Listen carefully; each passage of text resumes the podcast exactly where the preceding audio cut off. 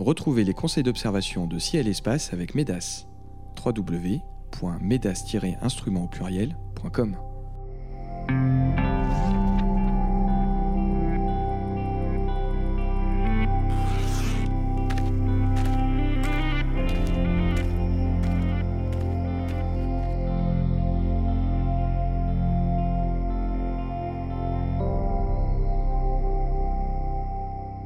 Bonjour et bienvenue sur les podcasts de Ciel et Espace pour cette émission consacrée aux éphémérides du mois de mai 2018. Ce mois-ci, en compagnie de Jean-Luc Dauvergne et de Philippe Hénarejos, nous vous conseillons d'observer les étoiles filantes Eta Aquaride le 4, un beau rapprochement entre la Lune et Mars le 7, Mars à proximité de l'étoile Beta du taureau le 8, la lumière cendrée de la Lune le 9, un rapprochement serré entre Saturne et la Lune le 23 et Cérès qui passe à l'opposition le 29. Nous commenterons en détail le passage de Mars près de Bêta du Taureau, le rapprochement serré entre Saturne et la Lune, et surtout le passage à l'opposition de l'astéroïde Cérès. Et comme chaque mois, Philippe Hénarejos et Jean-Luc Dauvergne nous révéleront leur coup de cœur en fin d'émission, après nous avoir fait voyager au cœur des missions Apollo et promener dans la constellation du mois. Messieurs, bonjour. Bonjour. Bonjour. Alors Philippe, nous commençons cette émission comme chaque mois avec une anecdote liée aux missions Apollo. Nous fêtons cette année le premier pas sur la Lune pour les étourdis qui auraient oublié. Euh, cette fois, vous voulez nous parler, je crois, de la mission Apollo 10. Oui, rendez-vous compte, le 18 mai 1969, quand la fusée Saturne V d'Apollo 10 quitte le sol depuis l'ère de lancement 39 mai de Cap Canaveral, cela fait à peine sept mois que pour la première fois, un équipage est allé dans l'espace à bord d'un vaisseau Apollo. Cela fait moins de cinq mois que pour la première fois, un vaisseau Apollo a fait le tour de la Lune. Et cela fait tout juste deux mois que pour la première fois, un module lunaire a été piloté par un équipage dans l'espace. Et pourtant, ce 18 mai 1969, les astronautes d'Apollo 10 décollent pour une mission d'une complexité jamais atteinte. Ils doivent tout simplement faire une répétition générale du premier alunissage. Oui, on peut s'autoriser ce terme exclusif des années 60 de temps en temps, en lieu et place d'atterrissage, qui est le terme consacré, qui, si tout se passe bien, cet alunissage sera tenté en juillet suivant. Répétition jusqu'à quel point? Eh bien d'abord, il faut aller au-delà de ce qu'a fait Apollo 8, la seule mission à avoir fait le tour de la Lune il faut faire 31 révolutions autour de la Lune au lieu de 10. Ensuite, il faut répéter les manœuvres d'Apollo 9, mais cette fois, non pas autour de la Terre, autour de la Lune. Il faudra faire descendre le module lunaire vers la surface de la Lune. Il va falloir tout faire, sauf se poser. Apollo 10 doit donc ouvrir la voie. Les pilotes du module lunaire, Tom Stafford et Gene Cernan, doivent effectuer toutes les manœuvres de descente vers un point qui a été décidé dans la mer de la Tranquillité jusqu'à 15 000 mètres d'altitude, 15 km. À bord, une pancarte les met en garde une dernière fois contre une folle tentation, interdiction de se poser avec ce vaisseau.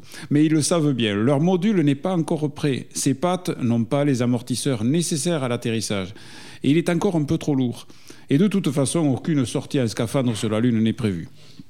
Donc après un voyage sans encombre entre la Terre et la Lune, vraiment Apollo 10 se déroule très très bien.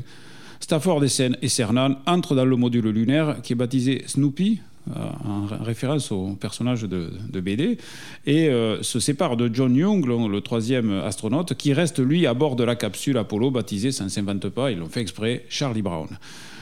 Arrivé à l'altitude minimale, Gene Cernan est impressionné par le paysage.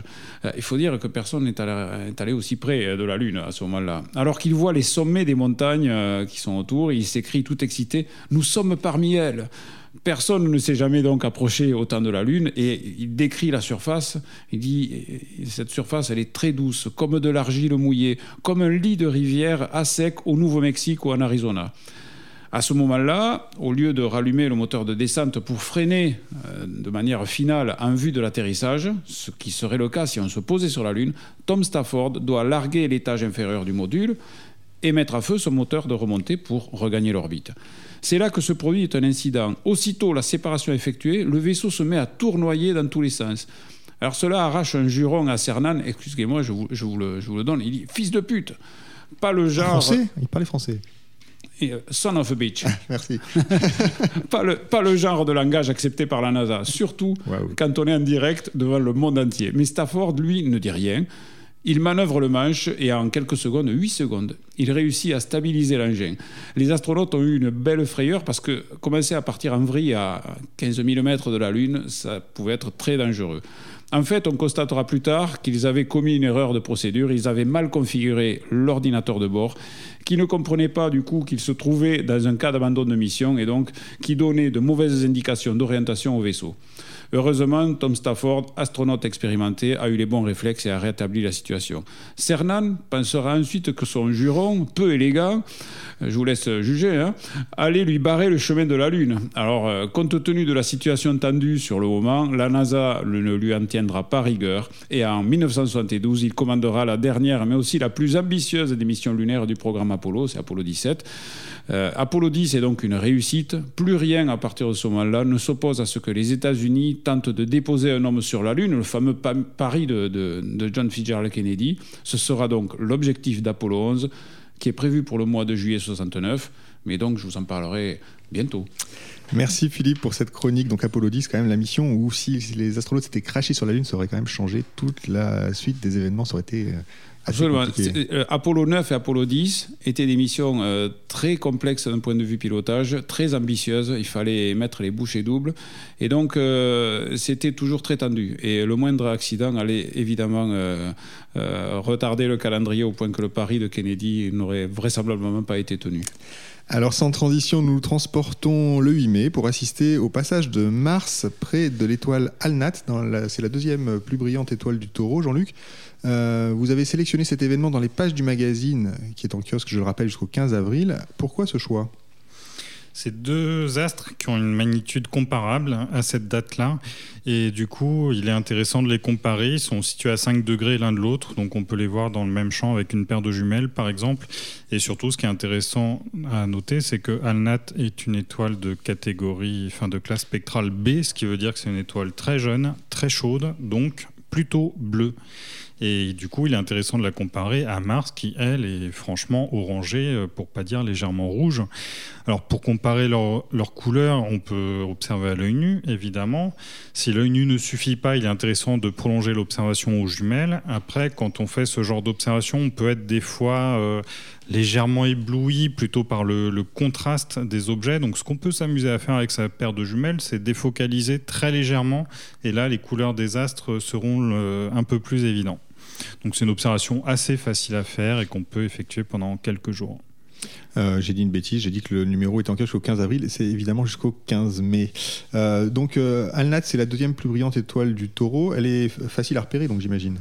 Oui, là on est sur des. On est, j'ai pas noté la magnitude exacte, mais c'est entre magnitude 1 et 2, donc c'est très brillant à l'œil nu, c'est repérable sans aucune difficulté. Euh, le 23, Saturne et la Lune seront proches l'une de l'autre. Euh, vers quelle heure aura lieu ce beau spectacle, Philippe? Alors c'est un spectacle pour les, couches tard, hein, euh, puisqu'il faut attendre environ 2h30 du matin, heure légale, hein, pour regarder à l'horizon est, pour peu que celui-ci soit dégagé, c'est-à-dire soit la mer, soit une plaine sans aucun relief, pour voir que la Lune se lève avec Saturne juste au-dessus. Alors, euh, c'est le moment où les deux astres euh, sont le plus proches euh, l'un de l'autre. La Lune est gibbeuse, donc à ce moment-là, si elle est au ras d'horizon, elle est très orangée, elle est presque pleine, enfin, elle semble bien, bien bombée, donc elle éclaire beaucoup. Et Saturne est quand même une planète qui est brillante, donc à l'œil nu, on la voit, on la voit sans problème. Donc c'est à ce moment-là que les deux astres sont le plus proches. Avec des jumelles, vous pouvez observer les deux astres dans le même champ et euh, avec un télescope ou une petite lunette, pour peu que vous preniez le plus faible grossissement que vous avez, si votre focale n'est pas trop longue, vous pouvez aussi avoir euh, ce spectacle. Alors peut-être que la Lune sera un peu tronquée sur le bord si vous la mettez en bord de champ pour avoir Saturne en même temps. Ceci dit, vous ne pourrez pas euh, grossir au point de voir Saturne autrement que comme un point. vous, ne verrez pas à la fois les anneaux et les cratères de la Lune. Là, ça va, ça va grossir trop. C'est pas, voilà, c'est pas assez proche. Euh, alors, vous avez aussi euh, euh, une autre option, c'est d'attendre le petit matin, attendre 7 heures du matin. Là, les premières lueurs de l'aube sont déjà, sont déjà là, mais les deux astres sont quasiment au-dessus de l'horizon sud. ils sont alors plus hauts, mais vous constaterez à ce moment-là que c'est quand même bas. Euh, il y a le, Sagittaire qui est pas loin, qui est juste à la droite des, des, deux astres.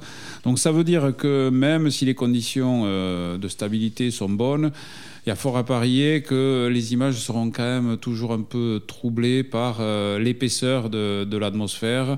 Et donc, vous n'aurez pas des images ultra nettes sur la Lune et sur Saturne. Ceci dit, que cela ne vous déroute pas, observez à ce moment-là Saturne avec une petite lunette, grossissez 60 ou 80 fois et vous verrez quand même, même s'il y a de la turbulence, la planète avec son disque apparent et surtout les anneaux qui sont quand même encore très ouverts. Je ne vous promets pas de voir d'autres détails, je ne vous parle pas de la division de Cassini, encore moins de la division d'Encke. Compte tenu de la, de la faible hauteur de ces astres sur l'horizon, il y a quand même peu de chance. Donc on peut quand même tenter de voir l'anneau de Saturne si on ne l'a jamais vu le 23 au matin, parce que Saturne sera facile à repérer, elle sera à côté de la Lune. Accessoirement, voilà, la Lune est le repère qui vous permet d'identifier Saturne si vous ne l'avez euh, jamais fait. Euh, l'étoile qui est juste au-dessus, au lever ou juste à côté un peu plus tard, c'est Saturne. C'est une histoire, une, enfin, ça a l'air d'une étoile d'aspect un peu ivoire, un peu, un peu jaunâtre. Et si vous regardez un télescope, vous verrez qu'en plus, ce sera amplifié par euh, le, peu de transparence de l'atmosphère. Elle, a un aspect un peu jaune, Saturne. Très bien, donc au petit matin, euh, le 23. Le 26, euh, pour des spécialistes, enfin encore que non, enfin Jean-Luc, vous allez nous dire si c'est réservé aux spécialistes ou pas. En tout cas, Cérès passe à l'opposition. Par rapport à l'opposition de Pallas le mois dernier, à quoi doit-on s'attendre? D'abord, rappelez-nous ce que c'est qu'une opposition. Une opposition, c'est le moment où l'astre est dans l'exacte direction opposée du Soleil par rapport à la Terre. Donc c'est le moment où il est globalement à peu près le plus proche de la Terre et où il brille le plus. Donc c'est les conditions d'observation idéales. Pour Cérès, ça signifie un astre de magnitude 6,7 donc Cérès n'est pas visible à l'œil nu, mais on n'est pas loin, on n'est pas loin. Donc euh, une simple paire de jumelles normalement suffit pour voir Cérès. Alors là, il y a une petite difficulté quand même à noter, c'est qu'on est dans le Scorpion, donc on est dans une zone euh, dans le haut du Scorpion. On est dans une zone très très riche en étoiles. Malgré tout, euh, si on arrive à bien localiser la zone, donc là il faut se reporter aux cartes euh, disponibles dans, dans l'almanach Ciel et Espace ou, dans le jour, ou dans le magazine Ciel et Espace. Euh, là on peut, on, peut on, on, voit par rapport aux étoiles autour si si, c'est un objet aussi. Enfin, il n'y a, pas forcément d'étoiles autour euh, aussi brillantes euh, que ça si on a une carte euh, assez précise. après, ce qui est intéressant à, faire, c'est de l'observer au télescope.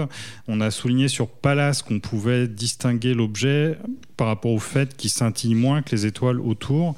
Et là, c'est encore plus vrai pour Cérès dans la mesure où la taille apparente est de 0,75 secondes d'arc. Donc là, on est sur une taille apparente qui est vraiment supérieure à celle d'un télescope de 200 mm de 200 mm de diamètre.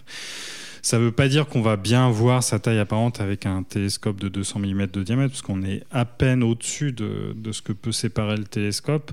Néanmoins, clairement, avec des télescopes de 30-35 cm, la taille apparente, elle est clairement perceptible. Et là, le fait d'avoir beaucoup d'étoiles autour dans le champ, ça aide aussi à, à faire la comparaison entre l'aspect d'une étoile et l'aspect de l'astéroïde. Euh, donc ça, c'est une observation assez intéressante à faire. Et puis les amateurs d'imagerie peuvent même s'amuser, pourquoi pas, à faire des photos de, de sa surface. Euh, moi, je me questionne en fait sur la, possibilité de, de, voir des détails à la surface de Cérès. Je me suis déjà amusé à faire des, des, images il y a quelques années avec la lunette de l'Observatoire de Paris. Donc elle fait 380 mm de diamètre, mais optiquement, elle n'est pas très très bonne. C'est une, une vieille lunette du 19e siècle. Et en fait, sur l'image, euh, j'avais des choses qui pouvaient ressembler à des détails. Euh, manque de chance, j'ai pas fait plusieurs. Je m'attendais pas à pouvoir voir des détails, mais du coup, j'ai pas fait plusieurs images les unes derrière les autres. Il aurait été intéressant d'avoir une, une montrer la rotation de l'objet pour voir si ce qu'on voit c'est des artefacts ou bien de, des détails réels. Un objet de 950 km de diamètre, c'est ça? Exactement. Euh, alors, je, vous avez, on publie une, une carte dans l'almanach 2019 qui montre bien le déplacement de Cérès. Donc, 15 minutes d'arc par jour, c'est un demi-diamètre de pleine lune chaque jour. Est-ce qu'il y a la possibilité, en photographiant le ciel euh, au cours des jours, de voir ce déplacement Oui, complètement, même au cours d'une nuit. En fait, quand les amateurs cherchent des astéroïdes dans la ceinture principale, euh, en gros, ce qui limite la détectivité du télescope, c'est le déplacement de l'objet. Euh, le problème, c'est que si on fait une pause typiquement de plus de 2-3 minutes, selon la qualité du ciel, etc., l'objet va s'être déplacé d'un pixel. Donc on va pas gagner à poser plus. Donc en fait, c'est très rapide. Et quand les amateurs font de la recherche d'astéroïdes, ils vont sur un champ où ils espèrent trouver quelque chose. Et il suffit de revenir une demi-heure plus tard ou une heure plus tard pour que le déplacement de l'objet soit très net. Et donc là, c'est clairement le cas pour Cérès. En plus, il est relativement proche de nous en ce moment. Il est un peu moins de 3 unités astronomiques. Il est euh, en opposition, donc il se déplace effectivement relativement vite. Et c'est vraiment quelque chose de très facile à faire. Si on n'a pas, si on veut se simplifier les choses, on peut aussi s'amuser à photographier le scorpion à 2-3 jours d'intervalle, enfin de jour en jour, pendant 2-3 jours. Et puis là, on verra dans cette zone-là un petit point qui se déplace. Si on a un champ assez large, on peut aussi s'amuser à noter en même temps le déplacement de Jupiter et Saturne, puisqu'elles sont aussi dans cette zone-là du ciel. Très bien, donc une observation euh, pour le 26 et un peu avant, un peu après, on l'a compris. Si vous avez raté l'opposition de, de, Pallas au mois d'avril, eh bien rattrapez-vous euh, en mai avec Cérès. C'est l'heure de notre promenade mensuelle parmi les plus beaux objets d'une constellation choisie. Ce mois-ci, Jean-Luc, quelle constellation voulez-vous nous faire découvrir?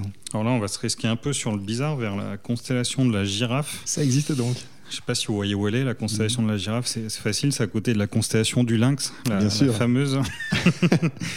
Donc, c'est des constellations qu'en général, enfin, si on demande à un, astronome amateur, euh, montre-moi où c'est dans le ciel, en général, les gens ne sauront pas, ni le lynx, ni la girafe. Et pourtant, elles sont vraiment bien situées, en fait, ces constellations-là. C'est juste que c'est un peu des, des parents pauvres dans les classifications de constellations. L'étoile la, la plus brillante de la constellation de la girafe, c'est de magnitude 4,3. C'est quand même pas très réjouissant. Euh, bon, néanmoins, pour la trouver, c'est pas si difficile que ça. En gros, euh, en très très gros, la girafe est à peu près entre, entre la Grande Ourse et Cassiopée. Si on regarde vraiment entre la Grande Ourse et Cassiopée, en fait, on a l'étoile polaire. Et si, au lieu de regarder dans la direction de la, de la petite ours, du petit chariot de la petite ours, si on regarde dans la direction opposée au, au chariot de la petite ours, en fait, la girafe est là. C'est là où, il n'y a rien, c'est la girafe. Voilà. Et bon, après, c'est une zone qui est quand même riche en étoiles, malgré tout, paradoxalement. En fait, on est quand même en bordure de, la Voie lactée. Cassiopée est dans la Voie lactée. Euh, on a Céphée aussi qui est non loin. Donc, c'est n'est pas une zone très, très pauvre en étoiles. Et d'ailleurs, on trouve notamment des amas d'étoiles dans cette constellation. C'est pour ça qu'elle est intéressante, en fait. Euh, notamment NGC 1502. C'est un bel amas ouvert qui fait 20 minutes d'arc, donc quasiment la taille apparente de la Lune. Et à l'intérieur, il y a 40 étoiles. Alors c'est un amas qui n'est pas forcément très riche, mais ce qui est intéressant, c'est qu'on a des étoiles de taille euh, variée. Du coup, certaines sont très brillantes, d'autres sont. Enfin, c'est assez contrasté en fait euh, entre ces différentes étoiles. Sans aller beaucoup plus loin, un autre objet s'appelle euh, donc après 1502, on a 1501. Ça veut dire que c'est très près dans le ciel, puisque les les objets du catalogue NGC sont classé par ordre d'ascension droite. Donc on est très très près en fait, on est à 1,25 degrés au sud de cet amas ouvert. Là c'est une nébuleuse planétaire, ce coup-ci elle fait à peu près une minute d'arc. Alors elle est de magnitude 13, c'est faible, magnitude 13, mais euh, avec des télescopes, enfin les, nébuleuses planétaires sont assez compactes, du coup même quand on a une nébuleuse, une magnitude faible, il ne faut pas se décourager, euh, parce que la luminosité est concentrée sur une petite surface, donc c'est un objet à viser avec euh, des télescopes de 300 mm par exemple, on arrivera à la voir sans trop de difficultés. et puis pourquoi pas la, photographier? Surtout, c'est un objet assez de forme un peu irrégulière. Enfin, la forme globale est, sphérique, mais les contours sont irréguliers. Puis à l'intérieur, c'est assez globuleux. Vous pouvez aller voir les photos sur, euh, sur Internet. On en trouve du télescope spatial Hubble. C'est un objet assez esthétique, en fait. Euh, après, on va toujours rester dans le même coin. En fait, on a un autre objet un peu plus au sud encore qui s'appelle IC 361.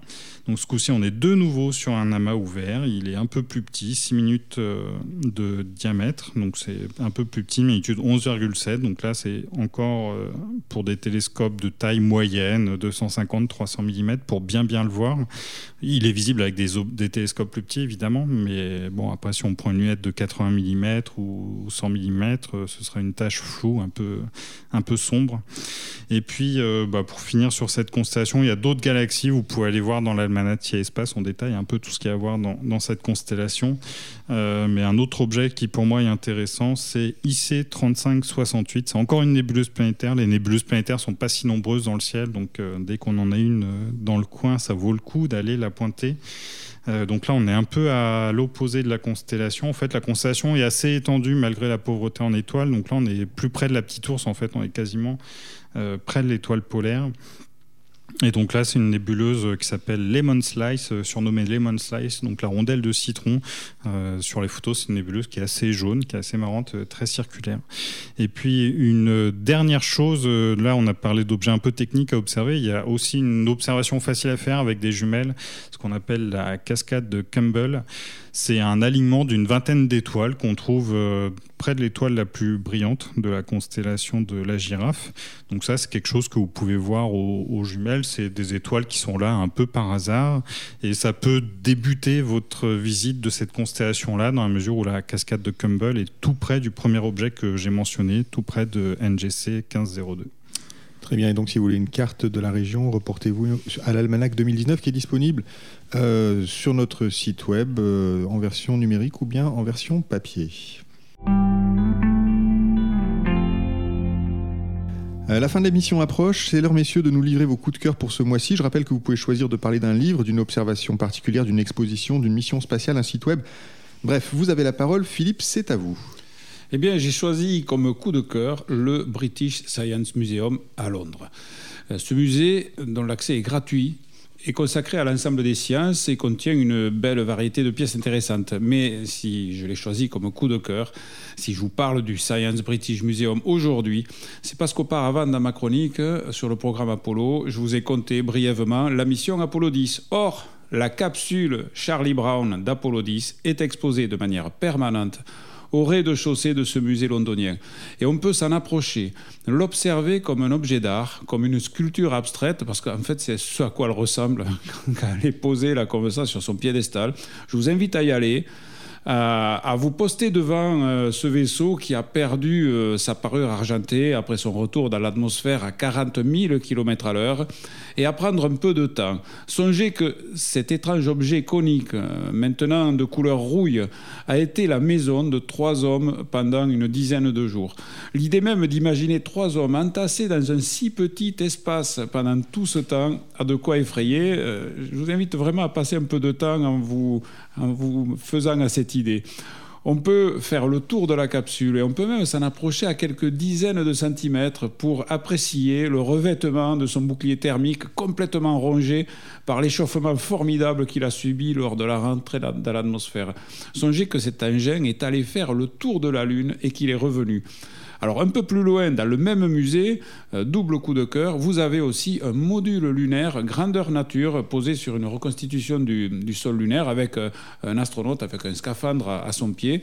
Et c'est l'un des modèles fabriqués par la société Grumman qui avait mis au point le module lunaire euh, des, missions Apollo. Et c'est un de ces modèles qui n'a jamais volé. Alors il a été donné au musée londonien et c'est vrai que l'intérieur, qu'on ne voit pas, est exigu, mais vu de l'extérieur, quand vous êtes à côté, c'est un sacré engin. Il mesure 7 mètres de haut. Alors comme ça, on se dit, ouais, 7 mètres, c'est pas grand-chose. Mais il faut se placer à son pied pour se rendre compte que c'est imposant. Donc allez faire un tour, même pour un quart d'heure au Science British Museum de Londres, en plus des machines à vapeur, des avions, des bateaux et autres inventions que vous pouvez imaginer, euh, vous pouvez approcher la véritable capsule d'Apollo 10 et voir un module lunaire. Très bien, c'est noté. Jean-Luc, quel est votre coup de cœur pour ce mois de mai? Alors là, il est très simple. Mon coup de cœur, c'est tout simplement l'objet qui fait la couverture de Ciel et Espace, qui est surnommé Ultima Thule, ou sinon 2014 MU69. Donc c'est l'objet, l'astéroïde qui a été survolé par la sonde New Horizon le 1er janvier dernier. Donc on lui consacre ce mois-ci un dossier complet un dossier complet pour un simple astéroïde, ça paraît peut-être beaucoup, mais justement, ce n'est pas un simple astéroïde. C'est déjà euh, le survol de cet astéroïde, ça a été un exploit technique euh, considérable, sachant que la sonde est passée à seulement 3500 km de ce corps qui est situé à plus de 6 milliards de kilomètres de la Terre. Donc techniquement, de passer aussi près de quelque chose aussi loin, dont on ne connaît pas la position exacte dans le ciel, justement parce qu'il est très éloigné, compliqué. bref, c'était vraiment un exploit technique il ne s'agit pas seulement de passer à 3500 km de l'objet, il faut aussi faire en sorte que les instruments lors du passage pointent dans la bonne direction. Bref, très compliqué. donc ensuite, l'autre fait notable, c'est aussi c'est tout simplement l'objet le plus lointain qu'on ait jamais survolé dans toute l'histoire de l'exploration spatiale, et ce sera l'objet le plus lointain survolé pour très très longtemps. Euh, tout simplement, déjà, si on, veut en survoler un aussi lointain, bah, le temps que la sonde parte et arrive sur place, il se passera déjà peut-être 10, 15 ans, et puis il faut encore concevoir cette euh, sonde-là.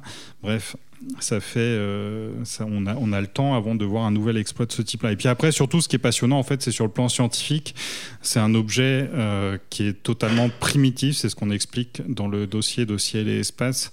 C'est en fait, il se trouve que dans toute l'histoire du, système solaire, il y a eu un grand chamboulement au début avec des migrations de planètes et en gros tous les astéroïdes du système solaire ont été, euh, ont été déstabilisés, tous sauf un au moins un, en fait, quelques, en, réalité quelques centaines de milliers, mais sur un total initial de centaines de, l'ordre de 100 milliards. En fait, il reste seulement quelques centaines de milliers d'objets qui n'ont pas été perturbés, et Ultima Thule en fait partie. Et du coup, c'est vraiment une relique de la formation du système solaire, et cet objet a beaucoup, beaucoup, beaucoup de choses à nous apprendre sur nos origines, sur comment se forment les planètes, etc.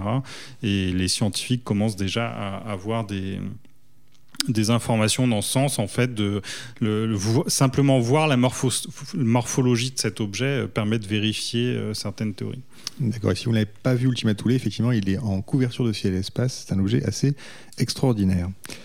Merci Jean-Luc d'Auvergne et Philippe Hénarejos pour ces conseils. Les éphémérides radio de Ciel Espace sont terminées pour ce mois-ci. L'émission a été réalisée comme chaque mois par Nicolas Franco et présentée par David Fossé. Nous vous souhaitons de bonnes observations et vous donnons rendez-vous au mois de juin ainsi que dans les pages de notre magazine et sur le site web de Ciel et Espace.